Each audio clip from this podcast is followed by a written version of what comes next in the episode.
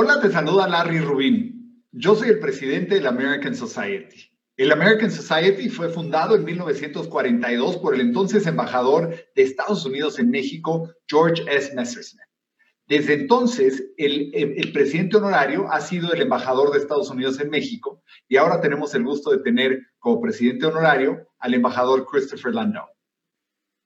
El American Society representa a los dos millones de norteamericanos viviendo en México las miles y miles de empresas operando en este país y generando millones de empleos, al igual que las cientos de asociaciones no lucrativas que apoyan a mexicanos y mexicanas. También quisiéramos agradecerle a nuestros aliados que sin su ayuda no podríamos hacer esto posible. Gracias a 3M, a EY, a Dow, a Constellation Brands y La Moderna. El día de hoy tenemos un evento muy especial, como siempre de la mano de una muy querida consejera del, Consejo Directivo de la American Society, Debbie Beard.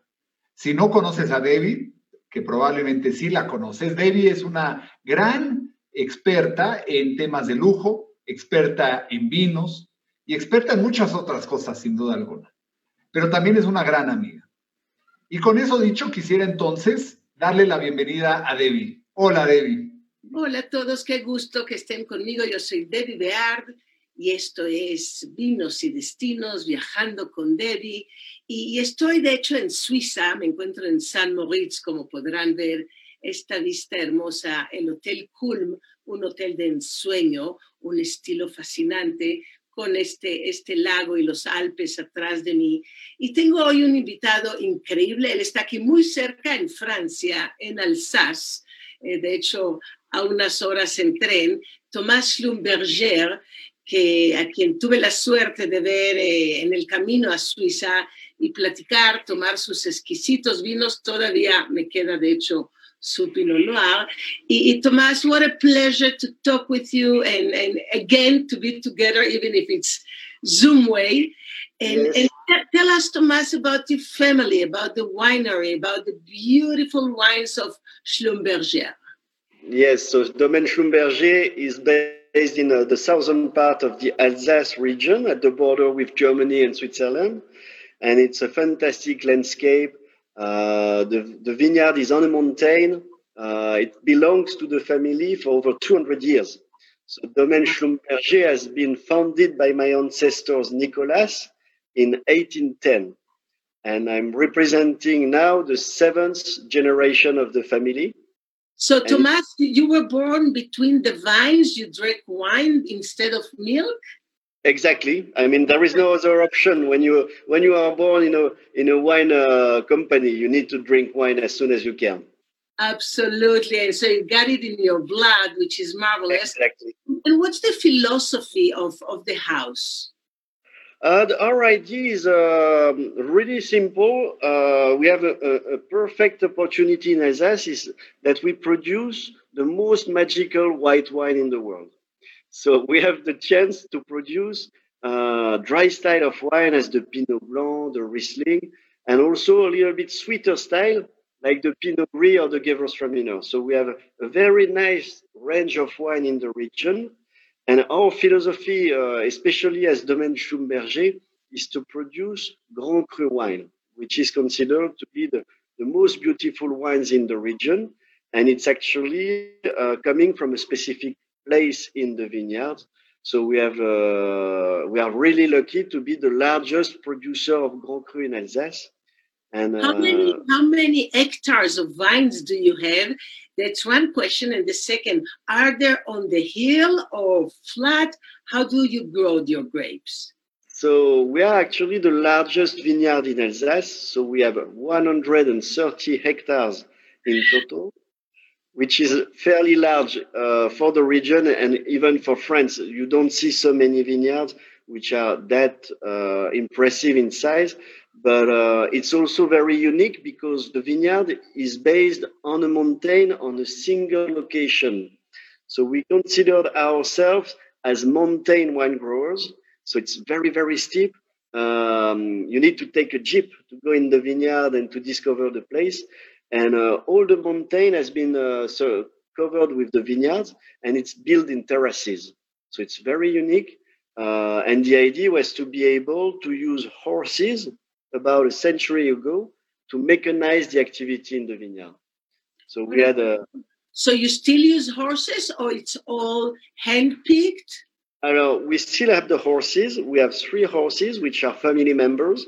Uh, they are born and raised at the property, and we use them especially to plow the soil. So it's really uh, to give, you know, some uh, um, air to the, the soil and so on. So we use the horses in the steepest place of the vineyard. And as you mentioned, everything, of course, is handpicked.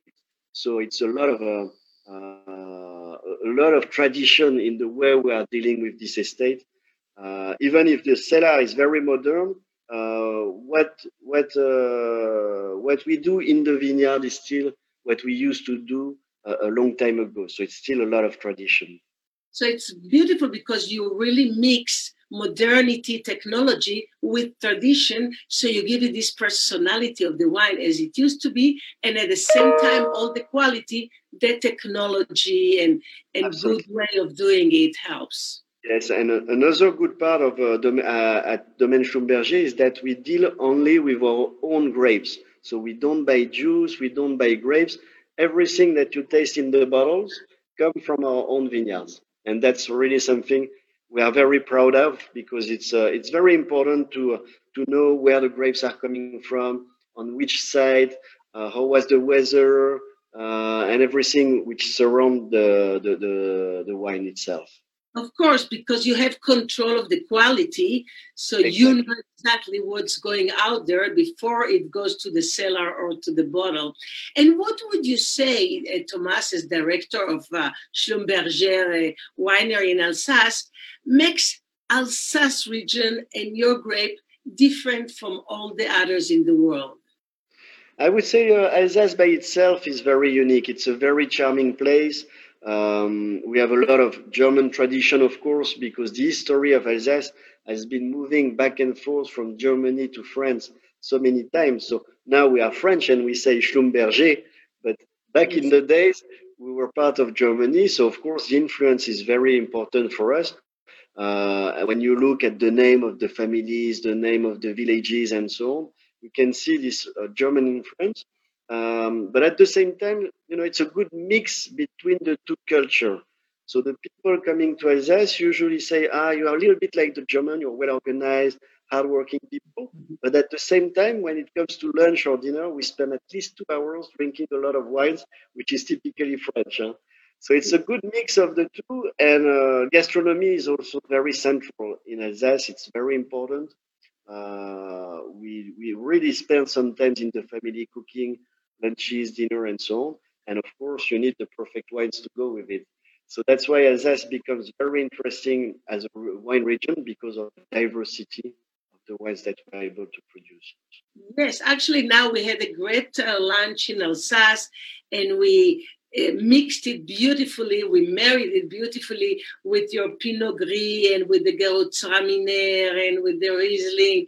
And I also tried today in the beautiful train, you know, those trains in Switzerland that you see all this view all the time. I opened the Pinot Noir, which I'm going to go on drinking now. So you can also have red grapes and red wine in Alsace, even so it's so cold.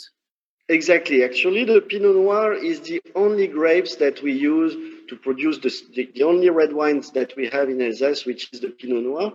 So back in the days, I would say 30 years ago, it was very challenging to produce the Pinot Noir because it was still very cold. Uh, we had very strong winter with a lot of snow, a little bit like in Mexico. And then during the, the summer, it's very hot, you know. Yes. So that was a little bit difficult to produce Pinot Noir at that time. And most of the Pinot Noir were, were actually produced as a rosé wine and not as a red wine. But now, slowly, with the global warming and uh, the fact that we get a better ripeness of the fruit, it's easier for us now to produce a very nice and elegant Pinot Noir. Uh, so that that's the, the classic Pinot Noir that we produce, which can be um, chilled a little bit. So it's still a very easygoing wines, which goes very well with all kind of different food. Uh, and the wines that you have today in front of you is actually um, what, what I would say is a, a new version of the Pinot Noir because this Pinot Noir has also part of it which is um, uh, fermented in new oak. So 20% of the, the grapes goes into uh, barrels, like in Burgundy, to bring a little bit more structure to the wine. So that's a ones that uh, we started only two years. Uh, we have only two vintages so far. So it's a, a brand new project, but uh, the the wines show shows very well, very nice, and uh, I guess it's a good addition to what we have so far. But let's have a taste of it, huh? Mm-hmm, of course. I will do the I will do the same in Alsace. I will I will okay, also do myself. And actually, um, I see that you have uh, many bottles there. If you tell us a little bit about which one of them, because I already finished all the bottles you gave me. Oh, so la, la. You, it you, goes fast, huh? it's it's good. You know the best way to tell when a wine is good is when the bottle is empty. So that's true. That's true. And we we need more people like you drinking uh, our wines every day. Yeah, that's important. Of course, it's so healthy, so good. That's why we look beautiful. And yeah. also the weekend, the weekend in uh, Basel in Switzerland was just marvelous with uh, your wines and the delicious food there. So and what, actually, what you can. Uh, that's also the magical part of the the, the diversity in Alsace is uh, we can produce wines which goes very well by themselves.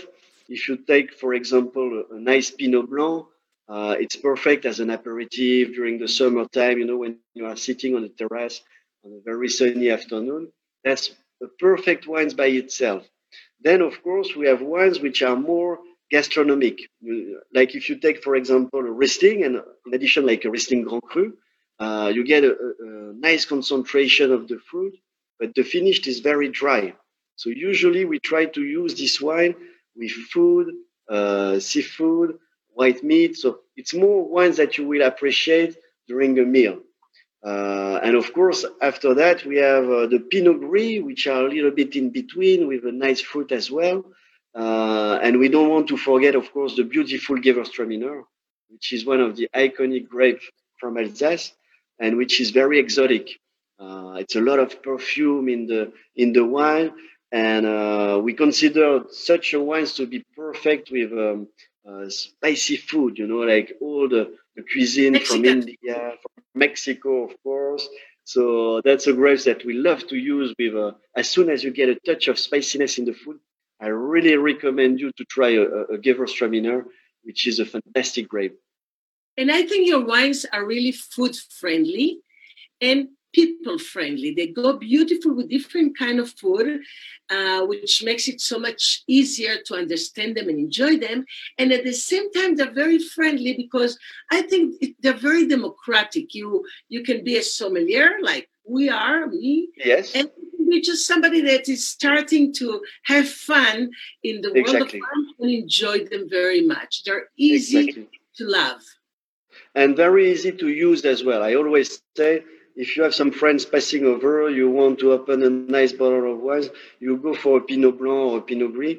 Uh, usually, it's really um, easy to please the guest because it's you know always a good mix between the fruit, uh, the structure of the wine, and a very nice and clean finish, which makes, as you say, the wines to be very uh, friendly, very easygoing.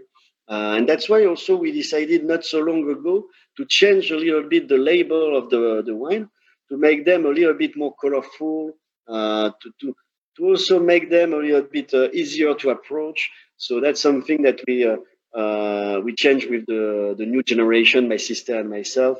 We wanted to have something a little bit more uh, bright, you know. Absolutely. Actually, I remember, I think it was 10 years ago, and Richard Claire uh, from Ferrer and Interamericana, he arranged this beautiful trip for me. And I was there, and you were very young you still are yes. very in the jeep showing me all around do you think the world changed a lot around the, the, the wine business and the wine consumption since the last uh, 10 years that we saw each other in alsace. Uh, absolutely. It's uh, that's the magical part of being in the wine industry as you are or as we are on, on the production side. But uh, it's wonderful. It, it's never ending. Uh, you you always have something new to learn, and especially even more uh, since that all the, the country in the world now are producing wines. Uh, there is almost not a single country which is now uh, trying to produce wines or already in the, the production. So it makes um, it makes the wine uh, world very interesting because there is always something to discover, to taste, and so on. And uh, we really are lucky to travel quite a lot to promote those beautiful wines. And this is where we have the, the chance also to taste wine from different parts of the world. Mexico would be again a perfect example. When I was there 10 years ago, there was almost no wines uh, produced in the country, and now it's it's increasing year after year, and the quality improves also very, very. Yes, we've been doing lots of promotion with the Riedel glasses and wine tasting, so people really get to know all this wine business.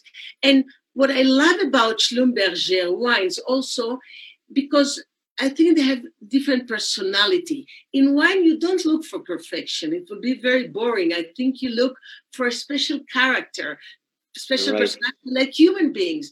You don't want a perfect human being. You want somebody with his character, his way of looking, of walking, of talking. No, so no, you're right. Wines are very special and they always reflect something. And uh, for us, it's reflecting a long history, a long family history in a specific region. Uh, and I guess every single generation, one after another, brought something new uh, in, an addition to, to what was uh, existing before. But we always consider that if you do something uh, in your career and when you work in the in a in a winery like that, you don't do it for yourself because everything takes so much time uh, to to grow the the, the vines to uh, to uh, make sure that the wines are produced in a specific way. Uh, so each time you invest into a new tool, or if you want to experiment experience something new, you always do it thinking about the new generation uh, because they will really be the one enjoying it and taking advantage of it if it's a good idea. If not, too bad for them. Huh? Of course. And now talking about the new generation and, and to finish, um, what are your plans for the future, for the short future, for the long future? I know in these moments in the world with the corona and everything, it's a little bit like, like the world stopped a little bit and it's difficult to plan, but we have to. The world is going on really. I'm here. Right traveling and enjoying your company, enjoying Switzerland. So, what what what would you do in the next month, next year, for you and from Schlumberger Winery? Uh, first of all, we won't do uh, much to uh, make something very different. I mean, uh, we have now this uh, this wonderful um, tradition behind us and so on. But for sure, what I would love to do in uh, in the future is to increase again our biodynamic practices, uh, being a little bit more concerned about the environment, because I guess this is the challenge of uh, our, our, generation and, and the next one. I mean, we need to be concerned about what we do, how we do it, what can we do better, or uh, using less resources. So I guess that's uh, uh, again something we we uh, experienced for 20 years now. But I, I'm always convinced that you can go further and you can always do something better. So it's it's really the philosophy that we have to say, okay, we have a wonderful landscape around us. This region is beautiful. Uh, you have the, the mountain, you have the lake, you have the vineyards all over the region, and you need to take care of that. And uh, the elders used to do that, uh, so we should continue on the same track uh, and trying to uh, improve always what we uh, what we can do in the vineyard outside. I'm really someone concerned about uh, the vineyards more than the cellar. I'm really some I'm really uh, close to the nature myself, so for me it's important to work in that direction. But I see you you you are in, inside. It's so beautiful, so much technology. Very so that's, yeah, that's actually our brand new tasting room. Uh, we uh, we had the grand grand opening last year, so it's brand new. And uh, that's also something that I, I wanted to do when I arrived 10 years ago at the winery is really to, um, to go back to this direct connection between uh, the wine lovers and us. Uh, so that's important to have a, a nice uh, room and a nice tasting room to re- to welcome our guests and to share a nice moment with them. Uh, so that that was an important project for me.